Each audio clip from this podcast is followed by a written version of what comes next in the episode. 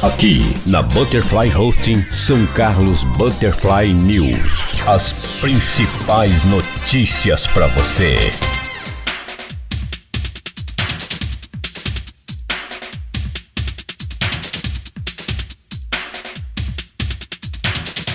É um bom dia para você. Está começando mais uma edição do nosso São Carlos Butterfly News com as principais notícias de São Carlos do Brasil e do mundo em primeiríssima mão para você. E hoje está uma ventania aqui em São Carlos, está frio e haja poeira.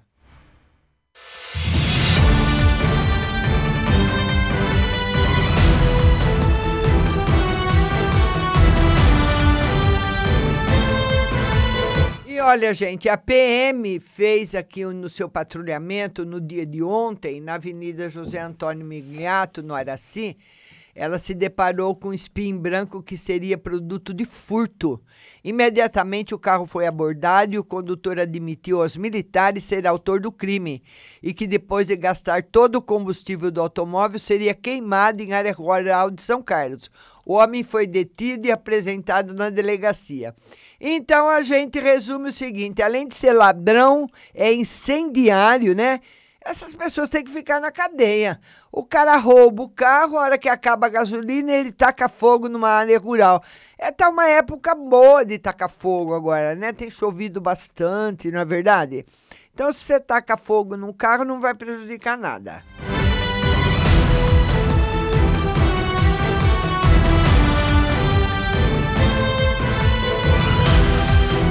E olha, operação da PM, GM Prefeitura fiscaliza Getúlio Vargas, interdita boate e vistoria até uma igreja. A Polícia Militar, a Guarda Municipal e o Departamento de Fiscalização da Secretaria Municipal de Habitação e Desenvolvimento Urbano realizaram sexta-feira e madrugada de sábado uma operação noturna para coibir barulho de escapamentos de motos, fiscalizar boates e combater a prostituição na região da Getúlio Vargas. Os policiais militares, sob o comando do capitão Renato Gonzalez, realizaram dezenas de abordagens e revistas em pessoas para verificar a situação criminal, uso de drogas e armas, além de promover um bloqueio na região do Cidade Jardim, para averiguar com o uso do decibilímetro os escapamentos de motos. Já os fiscais da Secretaria de Habitação verificaram documentos como alvará de licença, bombeiros, licença da vigilância sanitária e o cumprimento dos horários de funcionamento estipulados na legislação vigente. Uma boate localizada na região da Getúlio Vargas foi interditada por não possuir o devido alvará de licença para o seu devido funcionamento. Uma boate localizada também. Uh, essa da Getúlio Vargas e mais uma, né? A operação da GV foi necessária pois havia denúncias de venda de entorpecentes, brigas e demais crimes entre as pessoas que faziam prostituição no local, segundo as autoridades. E o secretário de Segurança Pública, Samir Antônio Gardini, disse à reportagem que as fiscalizações em conjunto com a Polícia Militar fazem parte do planejamento do Gabinete de Gestão Integrada Municipal e que as abordagens realizadas em locais de prostituição são necessárias para coibir, em tese, crimes no local. Como já o ocorrido, que terminou com a morte de um travesti recentemente na cidade. Diretor de fiscalização, Rodolfo Tibério Penella, informou que há necessidade de fiscalizar locais de grande concentração de público que não estão adequadas com as condições de segurança e que não possuem o auto de vistoria do Corpo de Bombeiros. Resultado da operação: 40 pessoas abordadas, 10 motos vistoriadas, uma boate interditada, seis bares vistoriados e uma igreja vistoriada.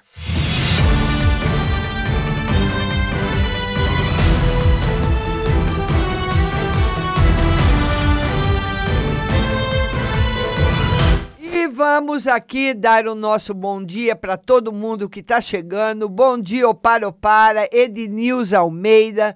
Bom dia, Odália Pinheiro. Bom dia, Dora Santos. Bom dia, Marcos Moraes. Bom dia a todos. Lembrando que a nossa live de tarô hoje será às 8 da noite. Vamos agora falar do projeto que capacita professores da rede pública de São Carlos para disseminar a educação financeira no ensino fundamental. A Associação de Educação Financeira do Brasil promove um projeto de capacitação de educação financeira voltado a professores da rede pública do ensino fundamental, com o objetivo de prepará-los para disseminar junto a seus alunos e esse tema cada vez mais importante na pauta nacional.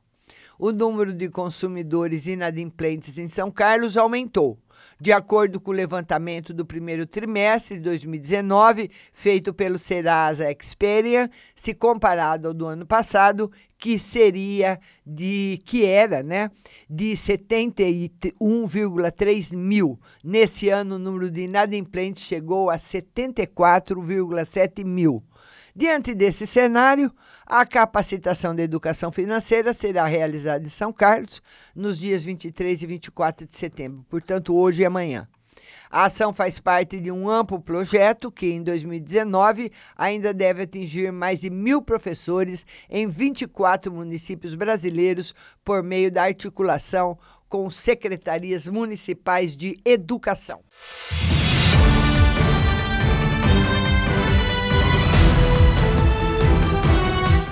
A ventania que fará você não querer levantar nessa segunda-feira. Haja vento. É, você já percebeu que a cidade foi agraciada com vendaval e frio, né? Pois é, depois desses dias de calor com 40 graus os termômetros, a primavera chega, mas com um vento que deixará a temperatura baixa. Apesar dos 17 graus nos termômetros, a ventania faz a sensação térmica despencar para pelo menos 13 ou 14 graus. Com esse tempo seco, que deve durar até quarta-feira, dia 25, a ventania é propícia para ajudar a espalhar doenças respiratórias devido à poeira. Por isso, continua fundamental a hidratação, bem como umidificar os ambientes onde as pessoas estão. A frente fria, é, fria afasta-se do estado de São Paulo.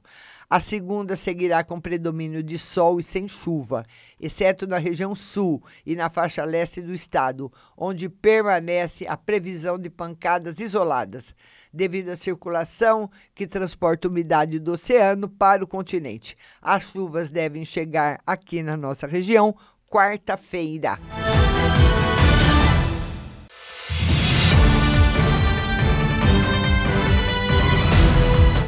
Um bom dia para você, Juliano Nishida. Bom dia para todo mundo que está chegando na nossa live. E olha, agora nós vamos para as manchetes do principal jornal do nosso estado, do nosso país, o portal o Estado de São Paulo.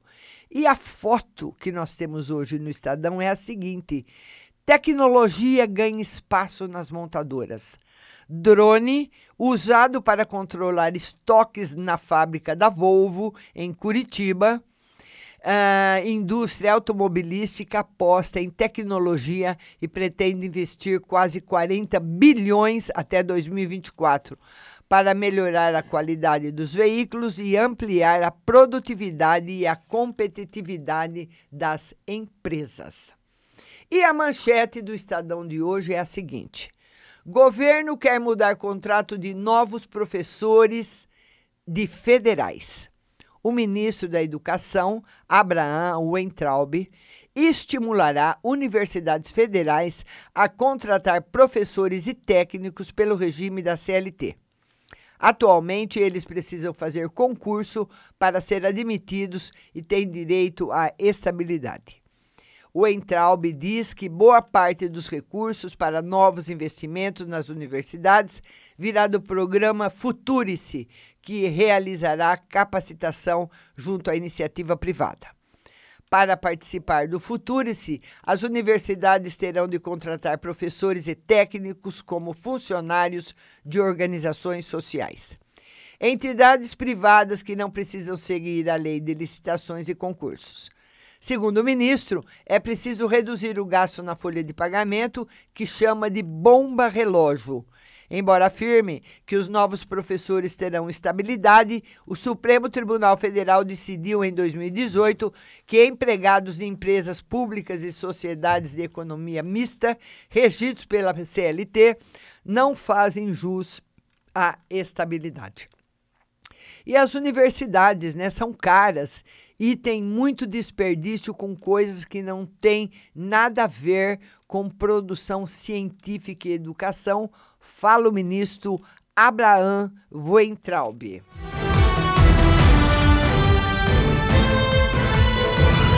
E o assassinato de criança cria embate sobre o pacote de Moro. A morte da menina Agatha Félix, de 8 anos, durante a ação da PM no Rio anteontem, gerou um embate sobre o pacote anticrime entre o presidente da Câmara, Rodrigo Malta, e o ministro da Justiça, Sérgio Moro. A proposta prevê punição mais branda a policiais que cometem excessos no combate à criminalidade. Também foi alvo de crítica a gestão do Wilson Witzel, que só se manifestou sobre o caso por nota. E uma comoção e muita revolta, né? O enterro da Ágata foi marcado por protestos e não teve tiroteio, gritava o homem que seria motorista da Kombi onde estava a criança. Outra manchete do Estadão de hoje: 65% dos juízes recebem mais do que o teto, diz pesquisa. Pesquisa do Partido Novo, feita com base em 200 mil contra-cheques, mostra que 65% dos magistrados do país ganham acima do teto do funcionalismo de 39.000,3 reais, mesmo após o fim do pagamento de auxílio moradia em novembro. Nos estados, 77% recebem mais do que o teto estadual, de 35,5 mil reais. Com a aprovação do auxílio saúde pelo Conselho Nacional de Justiça, no dia 13, a situação deve se agravar. E penduricalho sob controle. Com a persistência do, de supersalários no funcionalismo, parlamentares podem resgatar projeto que sujeita penduricalhos ao teto. Outra manchete do Estadão de hoje. Estados já têm de dar 2 bilhões para emendas de políticos. O pagamento obrigatório de emendas parlamentares individuais já é realidade em 17 dos 27 estados. Outros dois vão implementar o modelo no próximo ano. A exemplo do que ocorre no cenário federal, o orçamento impositivo amplia as dificuldades fiscais de governadores, que juntos já têm de destinar 2,2 bilhões por ano para pagar despesas indicadas por deputados estaduais. Outra manchete, a entrevista de Marta Suplicy, a ex-ministra, de volta à esquerda. Um ano após deixar o MDB e dizer que não disputará mais cargos eletivos, ex-ministra quer se reconectar com esquerda e retoma militância feminista. Mais uma manchete do Estadão de hoje. Trump admite diálogo com líder ucraniano. Árabes indicam rival de Netanyahu para premier. Na coluna do Carlos Pereira, na polarização, eleitores medianos viram reféns de extremos e tendem erroneamente a atribuir seu desconforto às instituições. Na coluna do Daniel Martins de Barros, capacidade de lidar melhor com as emoções é ferramenta excelente para tomar vida, tornar a vida mais leve, mesmo com problemas. Nas notas e informações, a importância do senso comum. Só é possível travar um debate racional a respeito das políticas públicas se os dados da realidade forem aceitos por todos os participantes. Fundeb permanente. Muitos municípios dependem exclusivamente do Fundo da Educação Básica para financiar suas redes de ensino.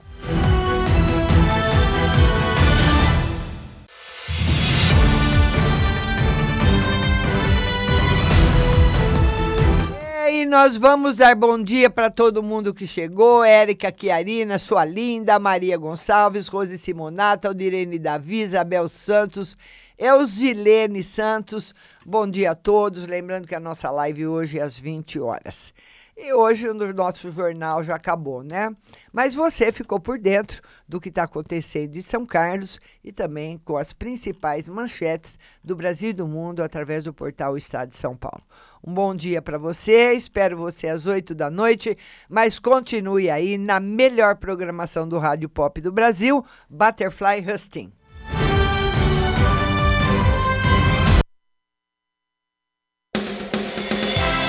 Você acabou de ouvir São Carlos Butterfly News. Tenham todos um bom dia e até amanhã.